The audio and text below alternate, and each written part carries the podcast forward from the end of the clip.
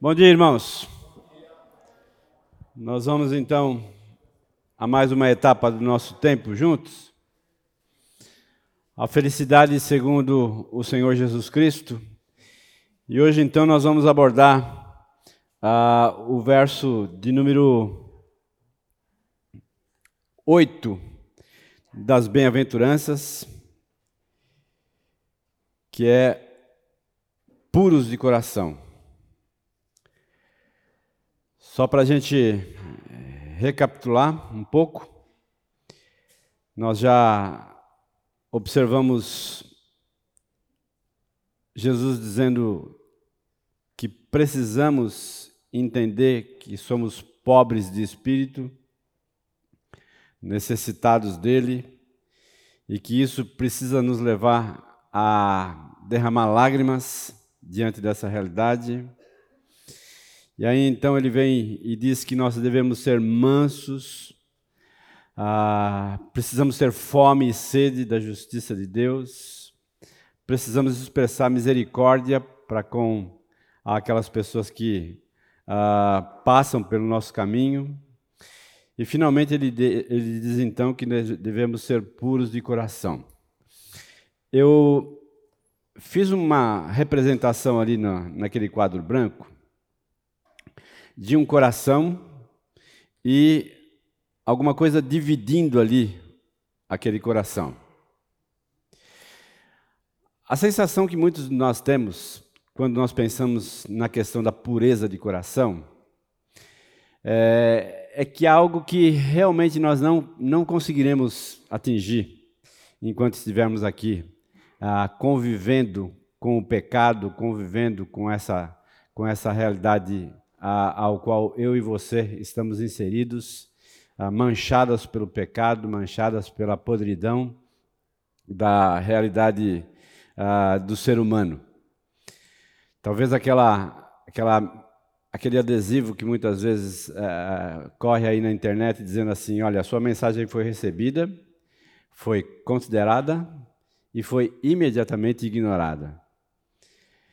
Algumas vezes nós pensamos exatamente assim né? que nós buscamos a pureza de espírito, a pureza de coração, a limpeza do nosso coração, e parece que tudo ao nosso redor conspira contra, tudo ao nosso redor é, é, faz uma, uma, uma pressão para que de fato isso não venha a acontecer nas nossas vidas. E não possamos então curtir essa bem-aventurança de termos efetivamente um coração puro diante do Senhor. Nessa manhã nós queremos então partilhar um pouquinho sobre essa realidade.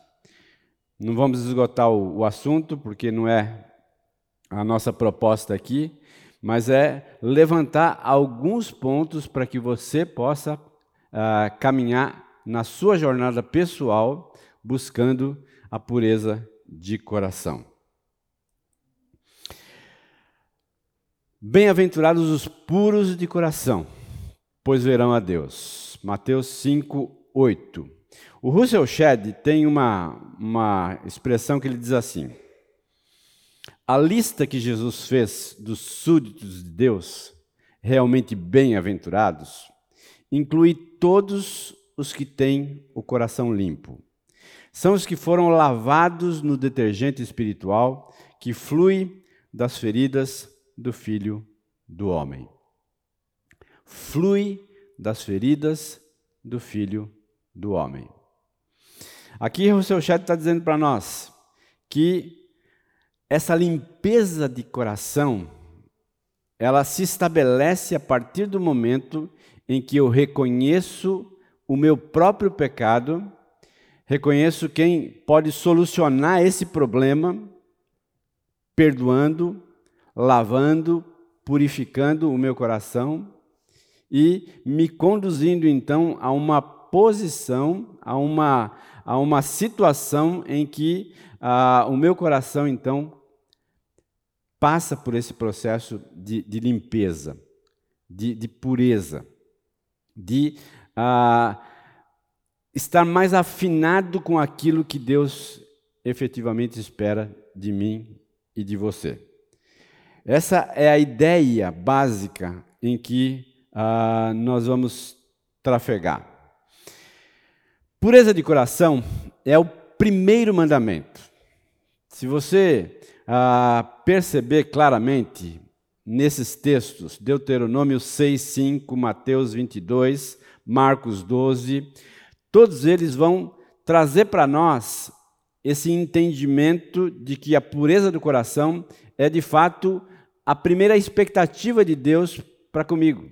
É aquilo que Deus espera de mim e de você. É aquilo que Deus ah, aguarda que de fato aconteça comigo e com você. E que seja a minha resposta a Ele. Amarás, pois, o Senhor teu Deus de todo o teu coração, de toda a tua alma e de toda a tua força. Respondeu-lhe Jesus: Amarás o Senhor teu Deus de todo o teu coração, de toda a tua alma, de todo o teu entendimento. Este é o grande e primeiro mandamento. Amarás, pois, o Senhor teu Deus de todo o teu coração, de toda a tua alma, de todo o teu entendimento e de toda a tua força. Você percebe que todos esses textos, eles, além de mostrar para mim e para você que o objetivo de Deus é ganhar o seu coração, tá? é fazer com que o seu coração se torne submisso a Ele mas, ao mesmo tempo, as outras palavras elas nos mostram que existe um, um, um caminho a ser trafegado. Né? Ah, por exemplo, no primeiro texto, amarás, pois, o Senhor teu Deus de todo o teu coração, de toda a tua alma e de toda a tua força. Então ele usa a palavra alma e a palavra força como sendo cooperadores no sentido de levar você a efetivamente entregar totalmente o coração a Deus. No próximo texto, a mesma, a mesma situação. Toda a tua alma, entendimento. Ou seja, há, um, há algo que você precisa fazer. Algo que está no seu domínio. Algo que você tem que depor diante do Senhor.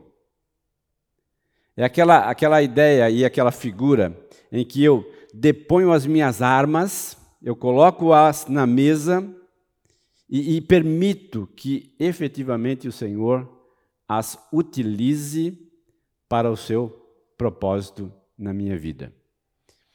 Então, a minha força, o meu entendimento, o meu raciocínio, tudo aquilo está envolvido nessa caminhada a fim de buscar um coração puro na presença do Senhor. Continuar um pouquinho mais.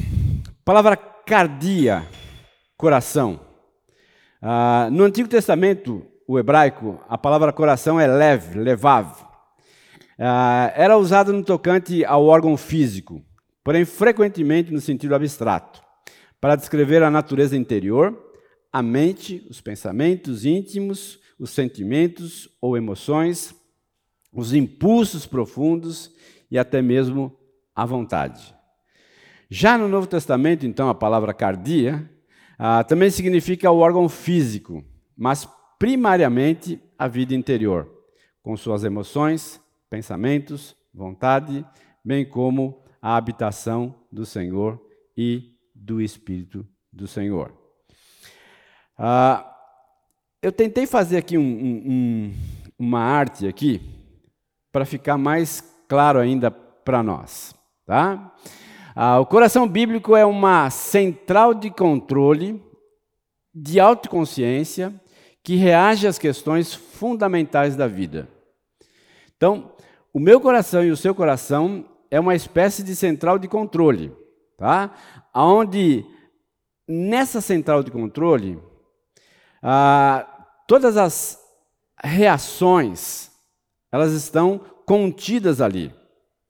Elas partem dali, para que então as coisas começam a acontecer efetivamente, fisicamente, na minha, na minha vida e na minha caminhada.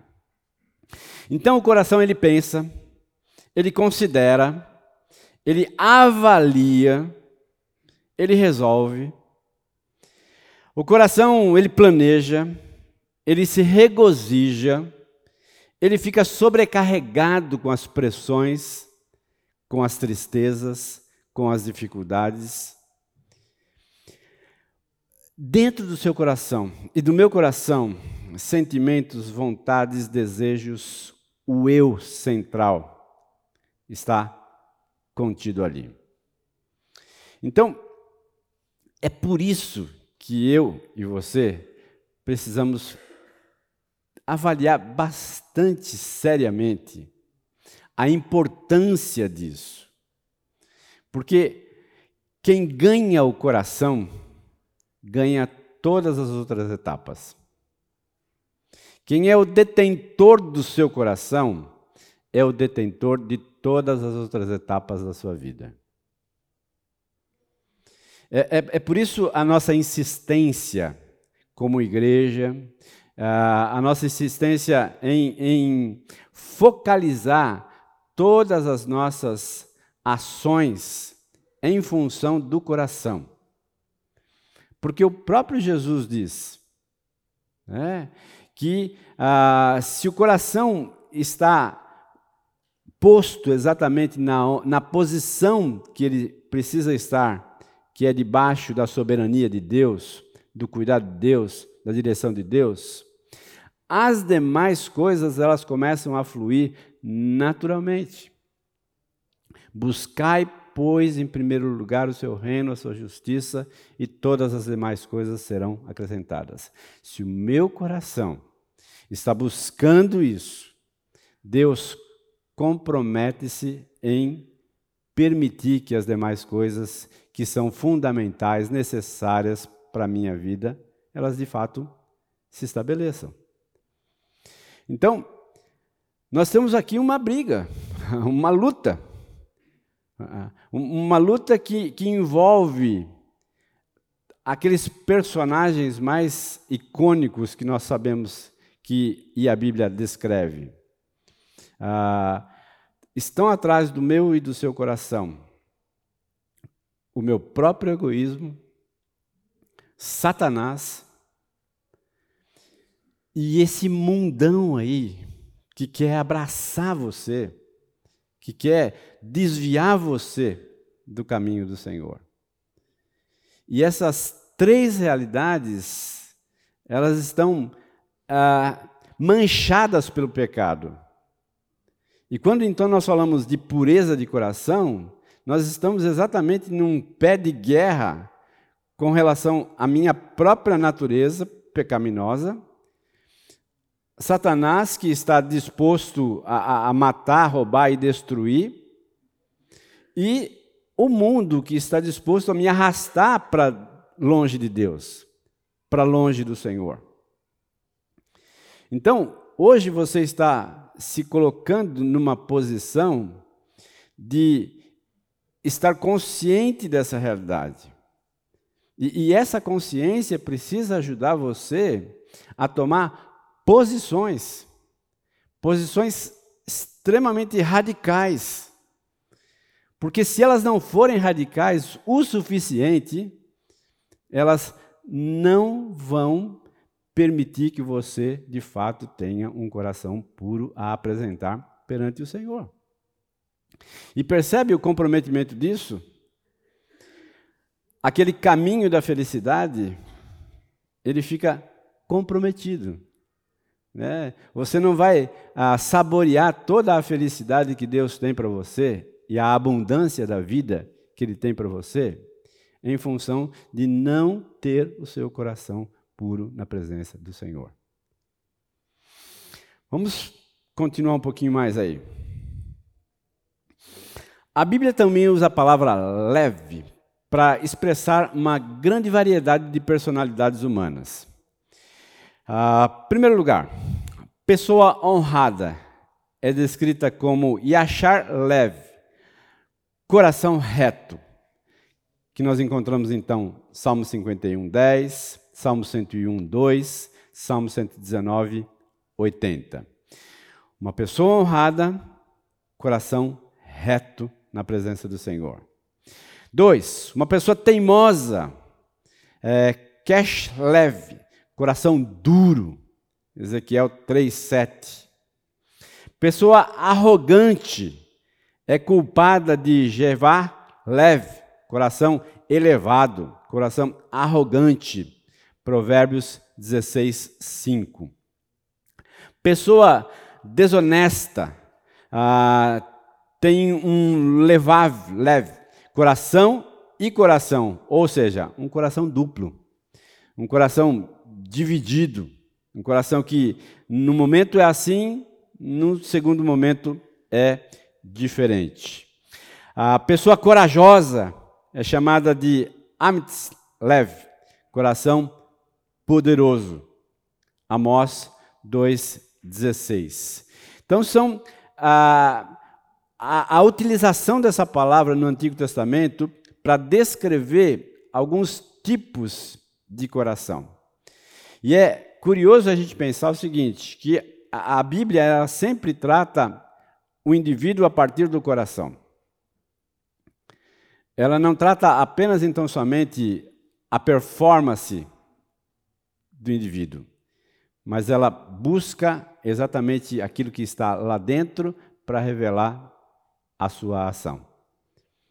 Então, o honrado, o teimoso, o arrogante, o desonesto, de coração duplo, o corajoso, eles têm em seu coração essas realidades que se estabelecem, que se tornam ah, é, presentes na vida e no cotidiano de cada uma delas.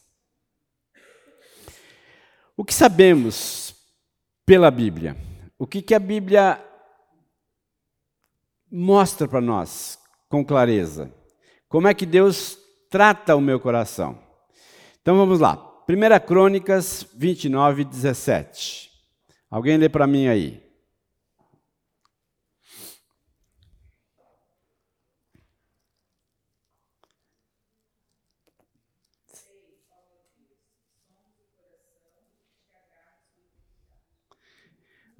Deus então ele testa o meu coração, tá? Ah, constantemente o meu coração está sendo testado. Constantemente o seu coração está sendo testado por Deus. Como?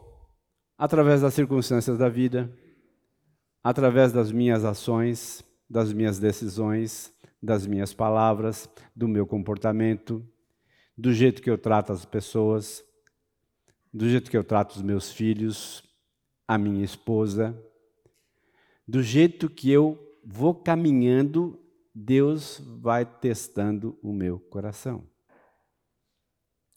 Ah, em nenhum momento, nem o meu e nem o seu coração fica sem esse, esse crivo de teste. É, é como um pai que constantemente está vigiando o filho e percebendo as reações do filho em cada uma das situações às quais ele passa. E ele então vai corrigindo a partir desses testes. Ele vai chamando a atenção. Ele vai disciplinando determinadas situações. Mas ele vai conduzindo. Conduzindo a partir daquilo que ele tem como propósito de vida para aquela pessoa. Deus perscruta, significa que ele examina, investiga o meu e o seu coração. Jeremias 12, 3. Alguém lê para mim.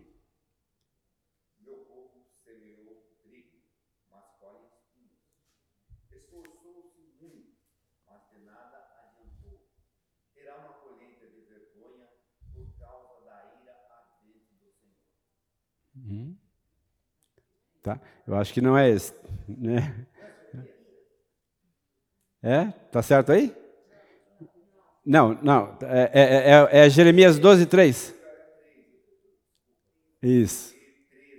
Ah, tá. É o 3. Quanto a mim, Senhor, tu me conheces. Tu me vês e hum. provas meus pensamentos. Arrasta esta gente como ovelhas para o matador, separa-os para a matança. Isso, né? Então ele examina, ele investiga o nosso coração, né? Que é a ideia da palavra per, aí, tá? Uh, Provérbios 21, 2.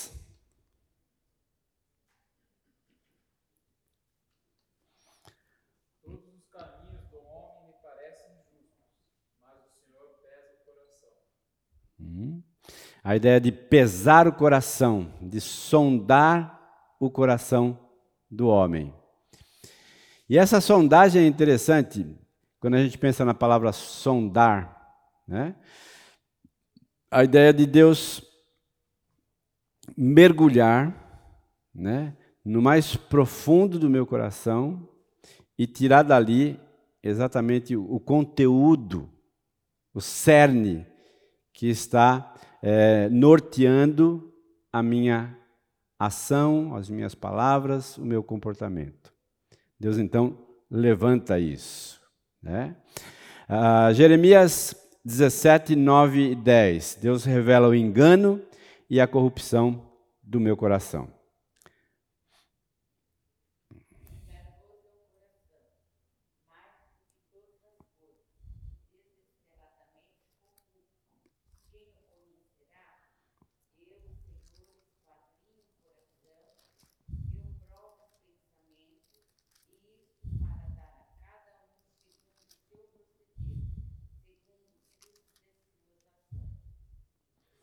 Ou seja, todo o engano do meu coração, toda a corrupção do meu coração é revelada perante o Senhor. Não dá para esconder absolutamente nada. Né? A última colocação que eu, que eu faço aqui é: Deus age como um promotor público do coração, no tribunal, descortinando os segredos que ocultamos até mesmo a nós mesmos ah, torna evidentes as nossas intenções, revela o egoísmo escondido atrás das boas intenções da autoestima, ele desarma as nossas defesas. Esse texto eu gostaria que você abrisse aí, 2 Coríntios 10, 4 e 5, que é um texto é, riquíssimo que nos ajuda a entender com clareza essa, esse desarme que Deus faz dos nossos corações.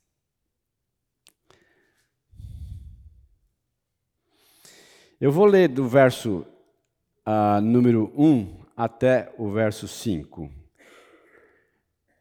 2 Coríntios, capítulo 10, verso 1. Eu e eu mesmo, Paulo, vos rogo pela mansidão e benignidade de Cristo, eu que, na verdade, quando presente entre vós, sou humilde, mas quando ausente e ousado para convosco. Sim, eu vos rogo que não tenha de ser ousado quando presente, servindo-me daquela firmeza com que penso devo tratar alguns que nos julgam, como se andássemos em disposições de mundano proceder porque, embora andando na carne, não militamos segundo a carne. Essa, esse versículo 3 aqui, né, uh, Paulo está dizendo: embora eu esteja vivendo, andando, conduzindo a minha vida na carne, eu não estou militando, eu não estou guerreando com as armas da minha carne. E aí o verso 4 diz assim: Porque as armas da nossa milícia não são carnais, e sim poderosas em Deus para destruir fortalezas, anulando sofismas. Sofismas é a, a, a, a ideia de que, de que é revelado a verdade a partir de um ponto. Ou seja, tudo aquilo que é camuflado entre verdade e mentira e que está ali no meio, ah, o próprio Deus então ele faz essa separação. O próprio Deus mostra claramente aquilo que de fato é a verdade e aquilo que de fato não é a verdade.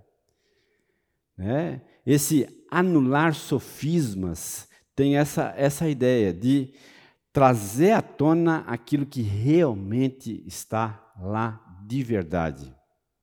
E quando a gente fala em coração, o nosso coração, ele é dissimulado. Talvez essa, essa seja a palavra mais, mais a, a, a adequada. Né? E essa dissimulação do meu coração, muitas vezes ela traz à tona, ela, ela traz a ideia para mim de que aquilo de fato é verdade. Mas, na, na, de fato mesmo, não é, não é a, a, aquilo que é a verdade. Mas ele está camuflado ali. Está debaixo de uma, de uma esfera que não é a verdade absoluta, mas que tem muito a ver com o meu egoísmo, tem muito a ver com aquilo que eu de fato quero e não aquilo que Deus quer para mim. Esse anular sofismas. E toda altivez que se levanta contra o conhecimento de Deus levando cativo todo pensamento à obediência de Cristo. Mais uma vez, nós estamos falando que Deus trata o meu coração dessa forma. Que Deus testa, que Deus examina, que Deus sonda, que Deus revela, e agora então que Deus tira todas as minhas armas e mostra de fato quem eu sou. A ideia de que eu estou nu perante o Senhor. Sem máscaras, sem, sem é, uma performance bonita, mas eu sou aquilo que eu sou. Pureza de coração é, de uma certa forma, eu viver sem maquiagem, sem máscaras, sem a, aquela perfumaria toda, né, que me torna mais belo perante as pessoas, mas que o próprio Deus me conhece e sabe quem de fato eu sou. Então, caminhar na estrada da pureza de coração é deixar toda a maquiagem de lado, todas as máscaras de lado e ser quem de fato eu sou sem subterfúgios, sem enganações, mas efetivamente quem eu sou. E o próprio Deus permite que situações assim aconteçam nas nossas vidas. E eu diria, são bênçãos de Deus que situações assim aconteçam. Porque Ele pode então estancar exatamente aquela sangria desatada que o nosso coração promove para nos distanciar do Senhor. E a intenção de Deus então é me aproximar dele e por isso então ele revela o quão necessitado eu sou. Talvez a bem-aventurança da pureza de coração seja o resgate também de entender que eu sou pobre de espírito, que eu preciso derramar lágrimas diante disso e eu retornar então à pureza que o próprio Deus espera de mim.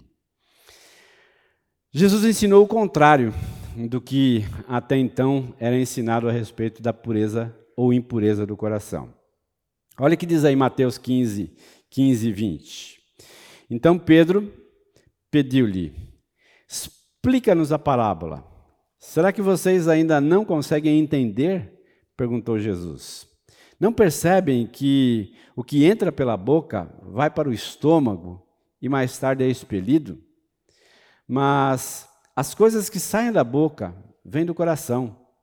E são essas que tornam o homem impuro. Pois do coração saem os maus pensamentos, os homicídios, os adultérios, as imoralidades sexuais, os roubos, os falsos testemunhos e as calúnias. Essas coisas tornam o homem impuro, mas o comer sem lavar as mãos não o torna impuro.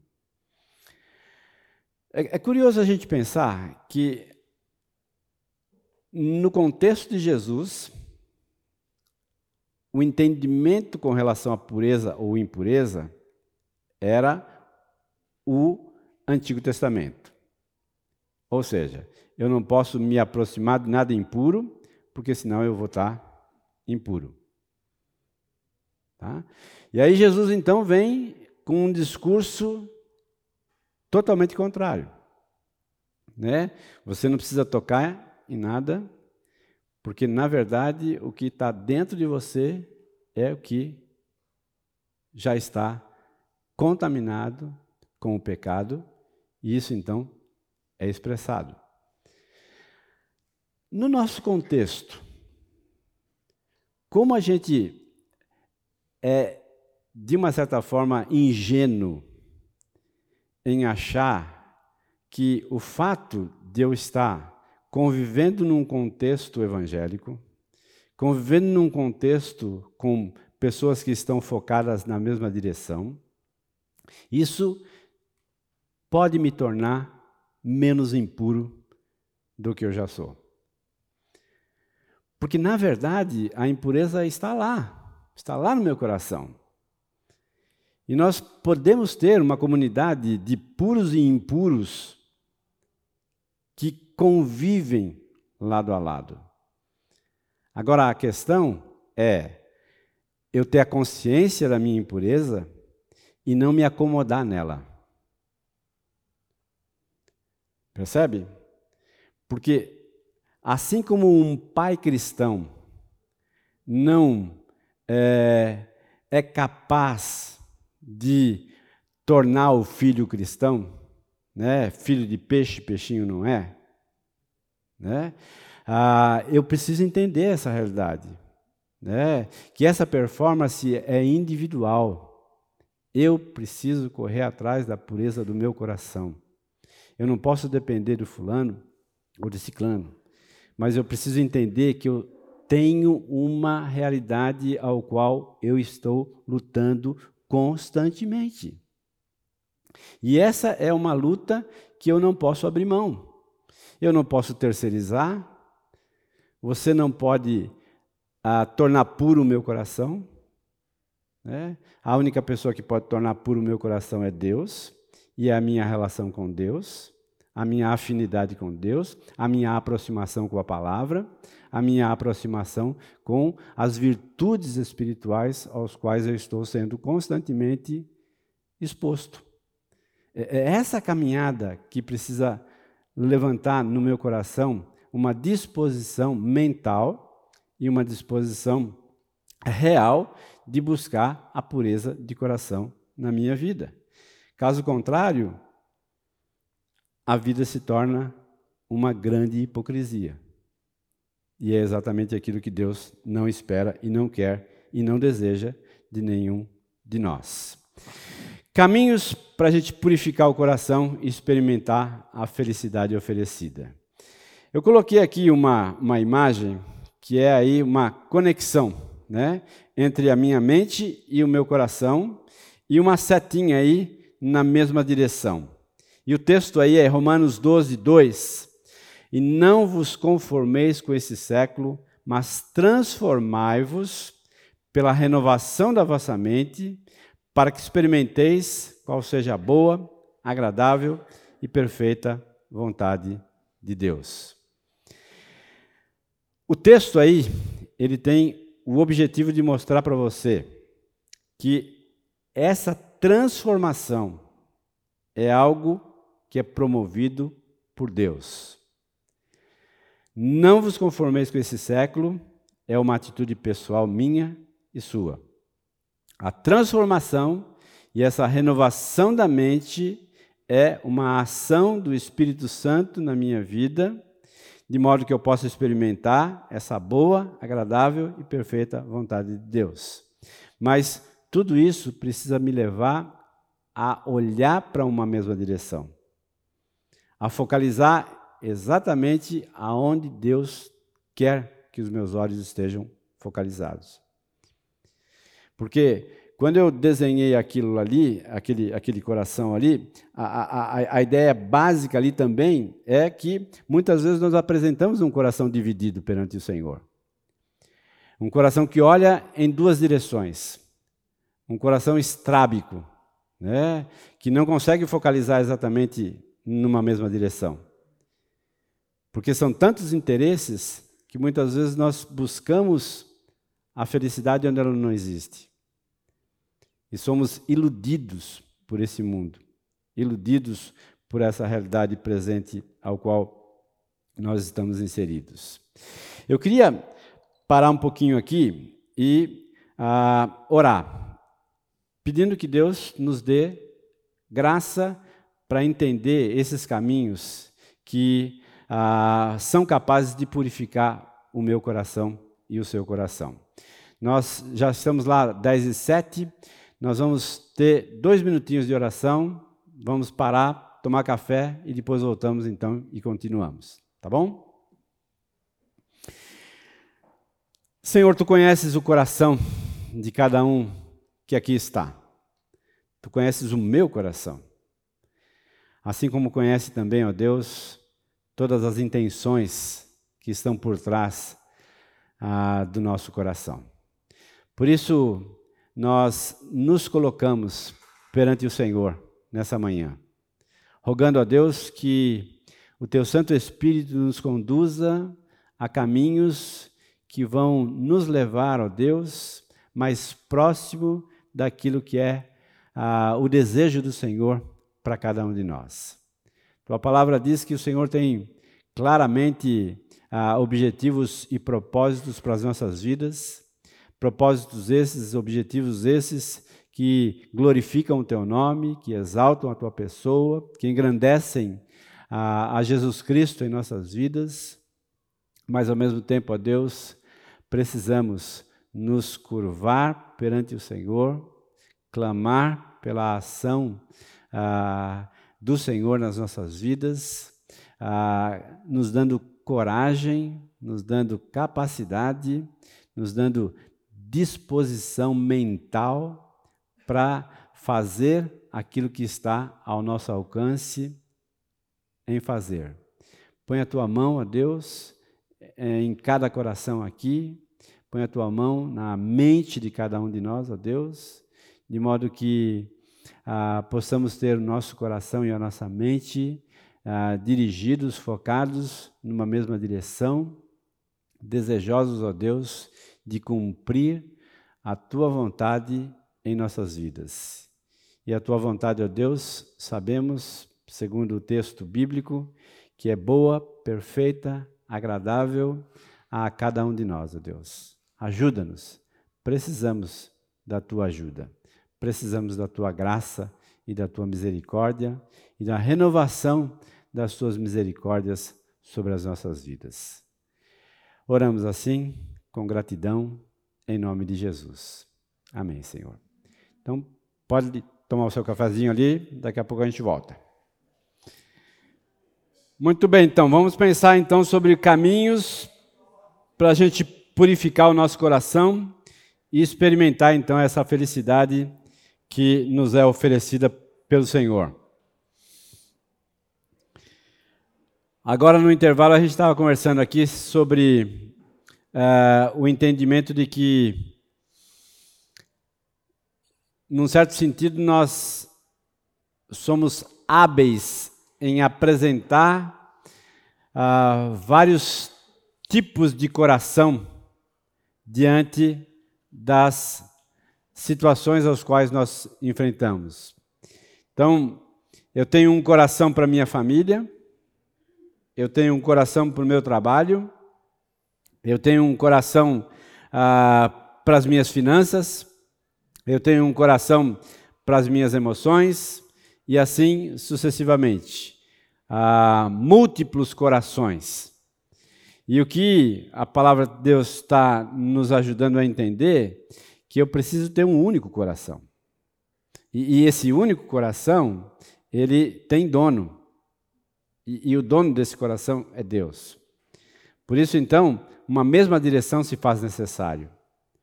Um mesmo foco, o mesmo alvo precisa estar diante dos meus olhos. Então vamos lá. Quais são os caminhos? Primeiro caminho, o caminho da obediência a Deus. Olha o que diz aí 1 Pedro 1, 22. Tendo purificado a vossa alma pela vossa obediência à verdade, tendo em vista o amor fraternal não fingido, amai-vos de coração uns aos outros ardentemente. Essa primeira parte aí do texto, tendo purificado a vossa alma pela vossa obediência à verdade. Qual verdade Pedro está se referindo aí? A resposta mais adequada aqui é a verdade do Evangelho. Olha o que diz lá, João Evangelho de João, capítulo 1, verso 12 e 13. João.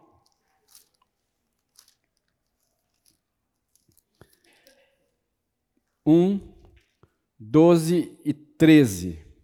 Mas a todos quantos o receberam, deu-lhes o poder de serem feitos filhos de Deus, a saber, aos que creem no seu nome, os quais não nasceram do sangue, nem da vontade da carne, nem da vontade do homem, mas de Deus.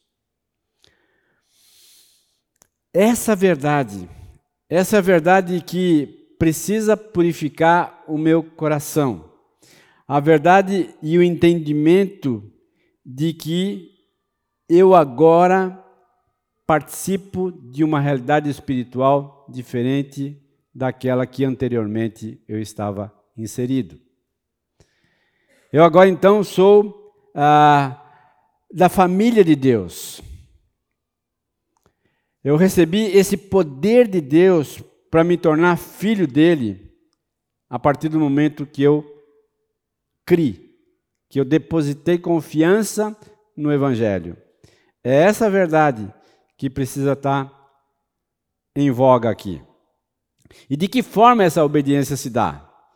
A resposta é por meio da fé que me regenerou.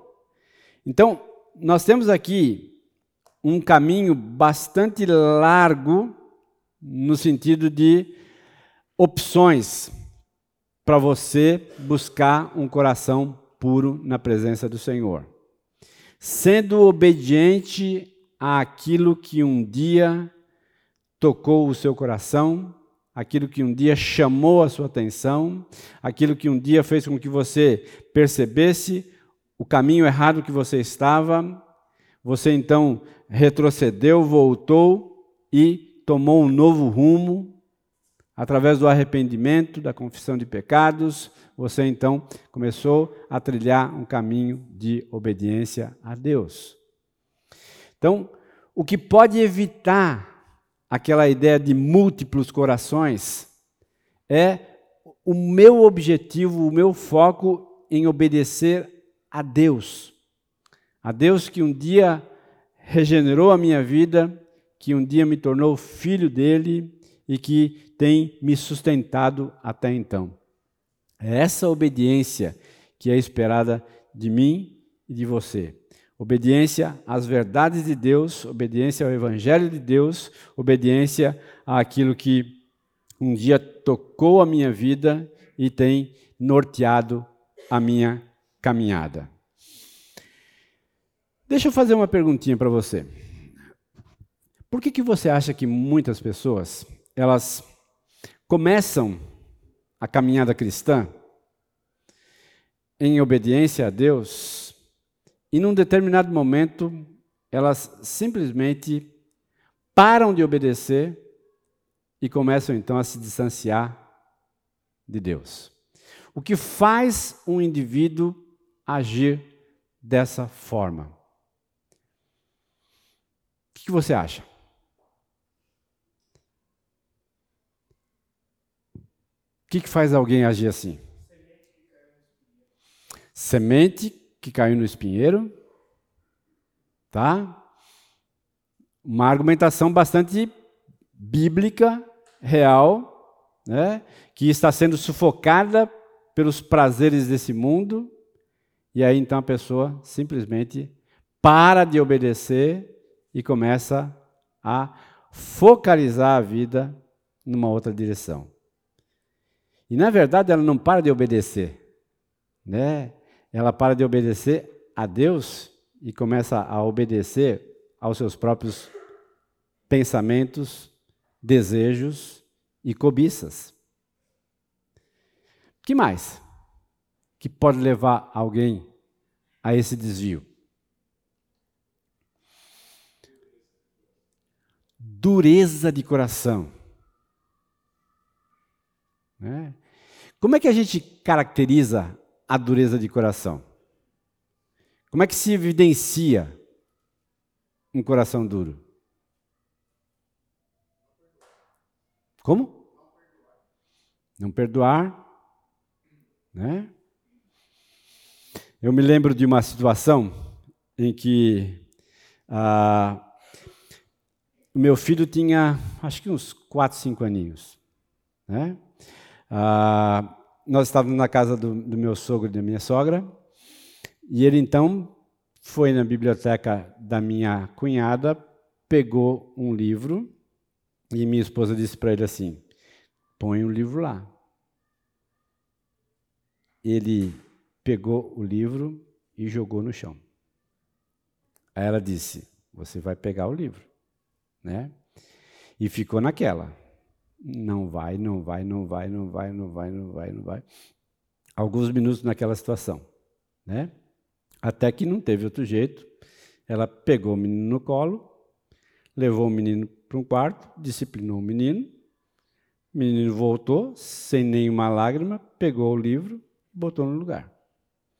Né? E aí, aquilo despertou exatamente um problema familiar né? Onde minha sogra disse: vocês estão loucos, né? né? Ah, mas ali ficou evidenciado essa, essa postura de dureza de coração daquela criança. E que é uma postura que não é propriedade infantil, mas é uma postura de todos nós. Nós temos esse viés de muitas e muitas vezes nosso coração se tornar duro perante a palavra do Senhor, perante a direção do Senhor, perante a minha obediência a Deus. Quando Deus diz, faça, e eu digo, não estou afim de fazer, eu estou evidenciando essa dureza do meu coração. Então, esses desvios eles ocorrem exatamente porque, num determinado momento ou num determinado assunto, eu me torno duro.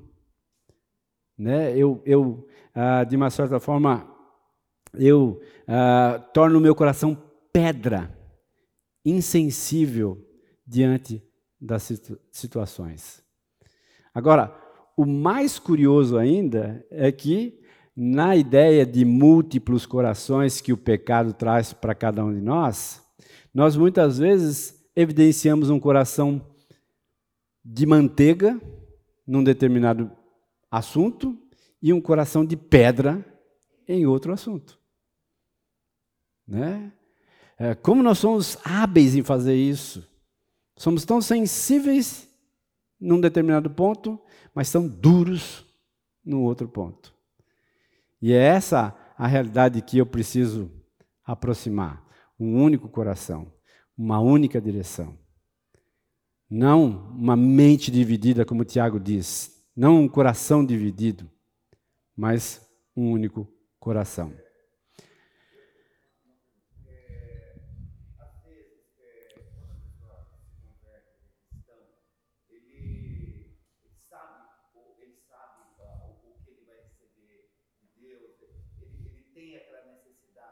Sim. Mas, por outro lado, ele tem a resistência de abandonar a Deus fazer isso. Sim. É, porque é uma dor, é, é, tipo assim, é, é uma dor muito grande é.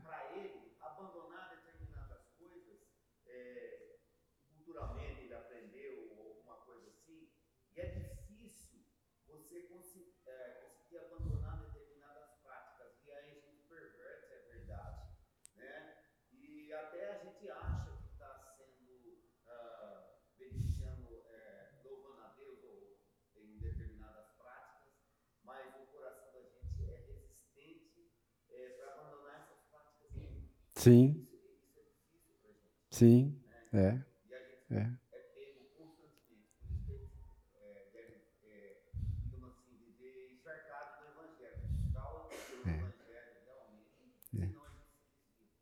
Eu diria que essa é a, é a única alternativa que nós temos.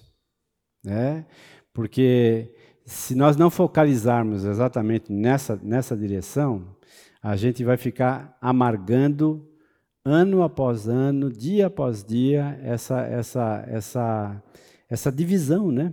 É, é, é, essa, essa apresentação de um coração dividido. Né?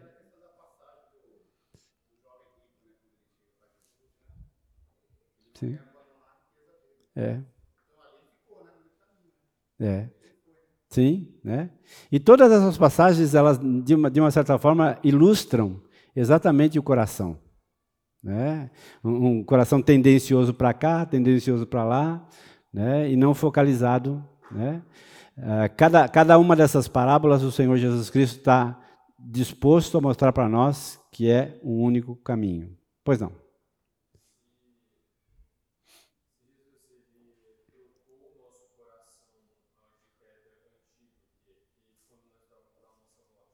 Uhum.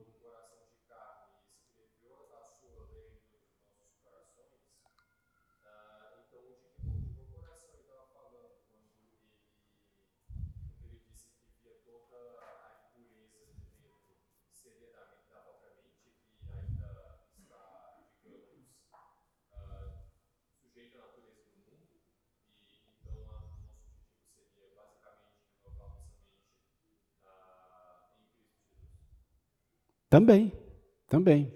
Acho que as duas coisas elas, elas fazem sentido. Né? Porque quando a gente fala de coração, lembra a, a figura que eu, que eu mostrei lá? O coração ele tem esse viés de pensamento, de, de decisões, de, de avaliações. Né? Então, de uma certa forma, o Evangelho ele busca uh, trazer para nós uma novidade de vida tamanha ao ponto de eu questionar os valores aos quais eu estou pautando a minha vida. Né? E é diante desses valores é que eu preciso focalizar a minha mente e o meu coração, sem dúvida alguma. Né? Uhum. enquanto que, na verdade, nós deveríamos buscar renovar os nossos conceitos e, e uh, costumes cravados uh, na nossa mente.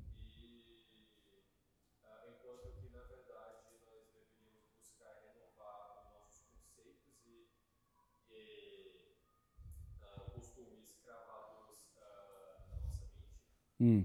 Eu não, não, não, entendi quando você diz é, fonte confiável. Nosso coração não é uma fonte confiável.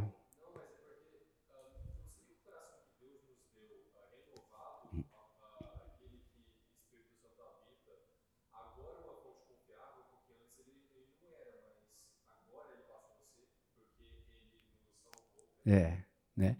Não é, não é, né? Não é. O nosso coração ele é vulnerável ainda, né? Enquanto nós estivermos nesse mundo pecaminoso, nós estaremos traçando essa luta brava dentro de nós, né? O apóstolo Paulo diz isso, né? Que por que, que eu não faço aquilo que eu quero fazer? Né? Por que, que a minha carne milita contra a, a minha própria vontade? Né? Essa, essa é uma guerra constante, que eu e você constantemente travamos. Né? Ah, horas a gente quer ir para uma direção, horas para outra, e essa é a realidade ao qual eu estou envolvido. Pois não, não. Hã?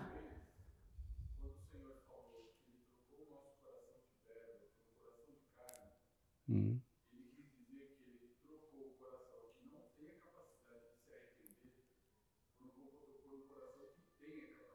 Uhum. Sim.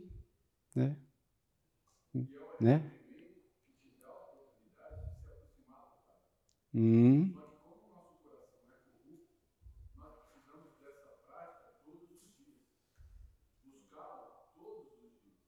Uhum.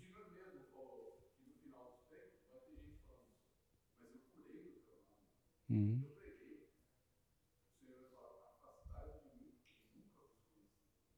É.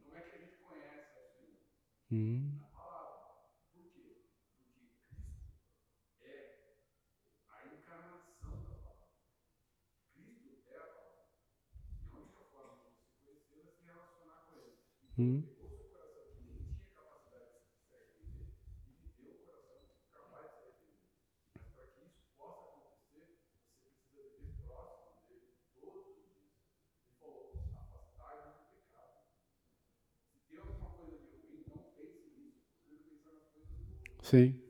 É. Né? Legal. Obrigado, viu, meu irmão? Uh, uma segunda alternativa aqui é a questão do verdadeiro arrependimento. Né? Uh, Atos 2,38, respondeu-lhe Pedro, arrependei-vos, se cada um de vós seja batizado em nome de Jesus Cristo, para a remissão dos vossos pecados, e recebereis o dom do Espírito Santo. O que significa então remissão aqui? A remissão ou perdão envolve remoção, extração, retirada através da confissão pública de arrependimento, capaz de purificar, então, o meu coração imundo pelo pecado. E aí o texto de 1 João 1,9: se confessarmos os nossos pecados, Ele é fiel e justo para nos perdoar os pecados e nos purificar de toda a injustiça. Eu gosto muito de pensar nesse texto de 1 João 9, que é a, a, a concordância que eu preciso ter com Deus. Né? De que Deus está certo e eu estou errado. De que o caminho que eu estou trilhando não é o caminho de Deus. E que eu preciso, então, retornar à direção e à orientação do Senhor para a minha vida. Elimine o estranho. Mateus 6, 24. Ninguém pode servir a dois senhores, porque há de aborrecer-se de um e amar ao outro, ou se devotará a um e desprezará o outro. Não podeis servir a Deus e as riquezas. Esse, esse símbolo aí da cadeira com a cruz em cima aí, e os pontos escuros aí ao redor, e a letra E fora do trono, ah, mostra para mim o seguinte: que ah, no trono do meu coração, quem precisa estar sentado é Jesus Cristo, dando as coordenadas para que todos os assuntos da minha vida estejam em ordem, estejam coordenados a partir dele. E o eu aí, o E, ah, submisso àquele que está sentado no trono. A ideia de eliminar o estranho aqui, né, é eu entender que existem interesses estranhos no meu coração. E esses interesses, eles precisam ser colocados de lado para que de fato quem domine a minha vida, quem dirige a minha vida, seja o Senhor Jesus Cristo e não eu e nem nenhum dos interesses da minha vida. Ocorre que o que eu e você constantemente lutamos é que esses interesses, que são os pontos escuros aqui, eles começam a dominar a nossa vida. Então, o indivíduo é arrastado para um dos interesses e não permite que o próprio Senhor Jesus Cristo é que dê as coordenadas para que as coisas andem exatamente como ele deseja que ande. Uh, Mateus 6,33 diz assim: Buscai, em primeiro lugar, o seu reino, sua justiça, e todas essas coisas serão acrescentadas. Um único foco, uma única direção, uma única busca para que as coisas se ajustem. Filipenses 3, 13 e 14. Vamos ler esses dois textos aí. Filipenses 3, 13 e 14.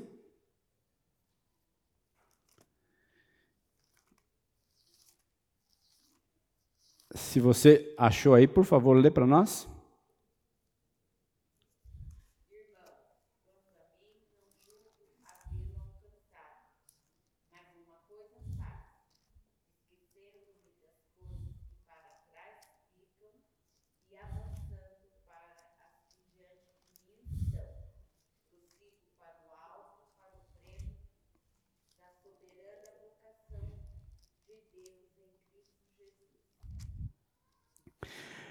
esse texto aí mostra para nós o seguinte: que o apóstolo Paulo tinha consciência de não ter chegado, mas tinha também o foco de buscar, de ir atrás, de correr, de esforçar-se para alcançar.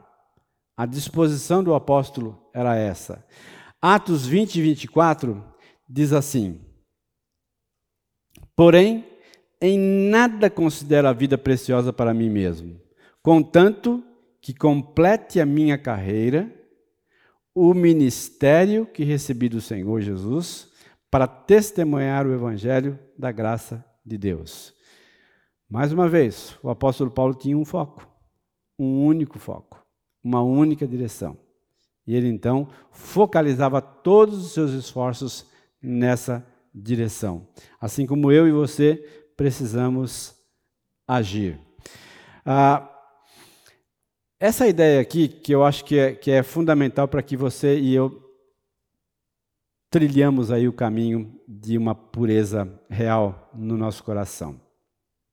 Jesus ensinou no grande Sermão do Monte que filtrar o coração e os pensamentos que ali estão é uma prioridade para o homem e para a mulher de Deus.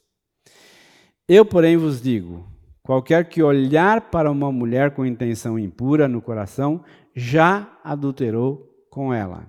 Ele faz aqui uma equivalência lógica. Né? O que, que ele equivale aqui? O olhar com intenção impura e o adultério. Ele diz que basta olhar, já adulterou. Essa é a equivalência. E é uma equivalência muito mais profunda, muito maior do que qualquer outro tipo de equivalência até então estabelecida no Novo Testamento. O fato de você pensar com intenção impura já leva você a uma, um distanciamento muito claro do Senhor e do propósito dele para minha e para sua vida. Diante disso, então, só existe uma recomendação bíblica. Qual é? Fazei, pois, morrer a vossa natureza terrena. Colossenses 3:5. Prostituição, ou seja, gratificação sexual por meio de mulher que não seja esposa, impureza, pensamentos sexuais condenados pela palavra de Deus, paixão lasciva, estímulo sexual voltado para alguém que não é a legítima esposa ou esposo, desejo maligno, atração descontrolada por algo ou alguém inapropriado e a avareza, que é a idolatria. E aí eu coloquei uma frase aí: sufocar ou filtrar todo e qualquer meio e fonte de estímulo sexual ilícito é obrigatório para conseguir um coração puro. Agora, por que, que eu estou focalizando aqui na questão sexual? Porque possivelmente essa seja a maior luta que o homem e a mulher hoje estão envolvidos.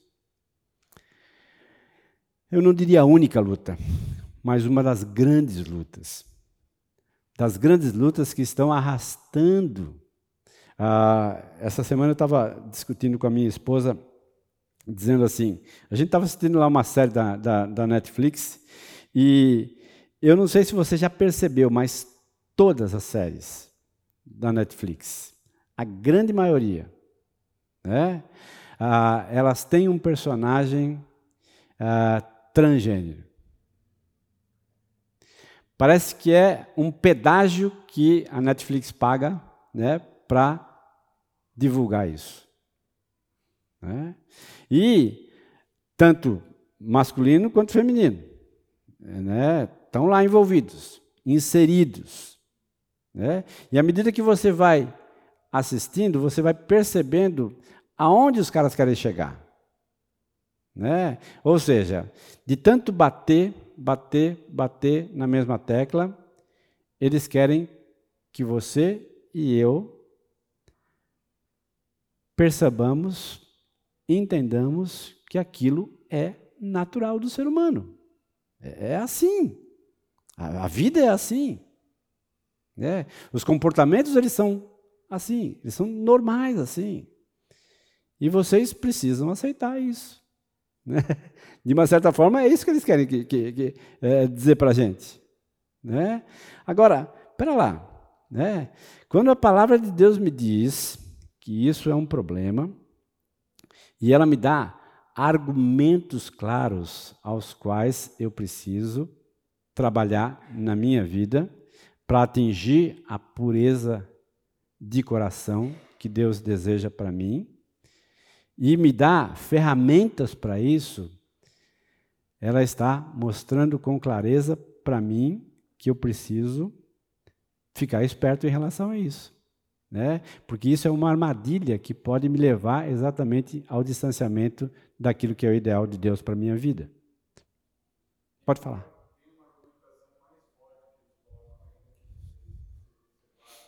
Ah.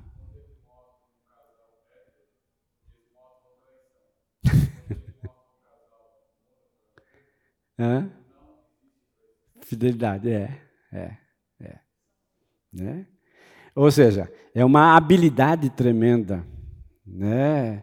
Uh, que né, começa a fazer sentido na sociedade, né? Bom, felicidade dos limpos de coração só se concretiza por meio de uma vigorosa luta contra os desejos impuros da carne. Gente, é luta. Isso aqui é guerra mesmo, tá? Romanos 8:13, porque se viver de segundo a carne, caminhais para a morte, mas se pelo espírito mortificardes os feitos do corpo, certamente vivereis. Atos 2:37, ouvindo eles essas coisas, compungiu-se-lhes o coração e perguntaram ao Pedro e aos demais apóstolos: "Que faremos, irmãos?" A ideia desse texto aqui é que o meu e o seu coração sejam compungidos por Deus, né? Ah, para agir de acordo com aquilo que Deus espera de cada um de nós, tá? Ah, coloquei aí a oração de Paulo, né? Ah, por esta causa me ponho de joelhos diante do Pai, de que toma o nome toda a família, tanto no céu como sobre a terra, para que segundo a riqueza da sua glória vos conceda que sejais fortalecidos com poder, mediante o seu Espírito no homem interior, e assim habite Cristo no vosso coração, pela fé, estando vós arraigados e alicerçados em amor.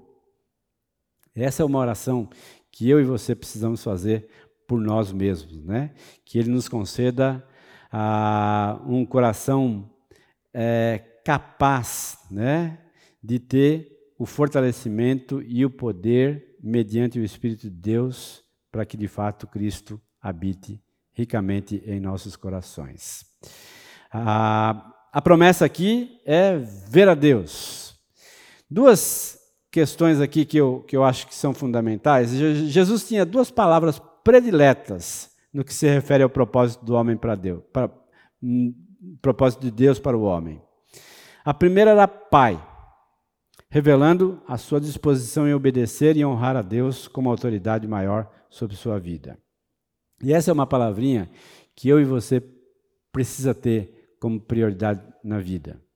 Deus é o nosso Pai. E o meu desejo de glorificá-lo, de adorá-lo, de obedecê-lo, de honrá-lo, precisa se evidenciar. E a segunda palavra é trabalho, revelando a sua disposição de fazer o que estivesse ao seu alcance, a fim de alcançar o propósito divino para a sua existência na terra. Queridos, considerar Deus como Pai e trabalhar em prol daquilo que Ele está estabelecendo para mim e para você é fundamental. É fundamental. Tem um texto nos evangelhos que diz assim que o Senhor Jesus dizendo, né? Meu pai trabalha e eu trabalho também. Né? Ou seja, é um trabalho constante que eu e você precisamos fazer para salvaguardar o meu coração, o seu coração, dessas realidades aos quais nós estamos tratando aqui. Conclusão aí. John Stott diz assim: algumas pessoas tecem ao redor de si mesmo tamanha rede de mentiras que já não podem mais dizer qual parte é real e qual é apenas um faz de conta. Ou seja, muitas pessoas tecem ao redor delas mesmas uma rede de mentiras, de tramóias, que, num certo sentido, a pessoa não sabe mais exatamente aquilo que é real daquilo que é um faz de conta.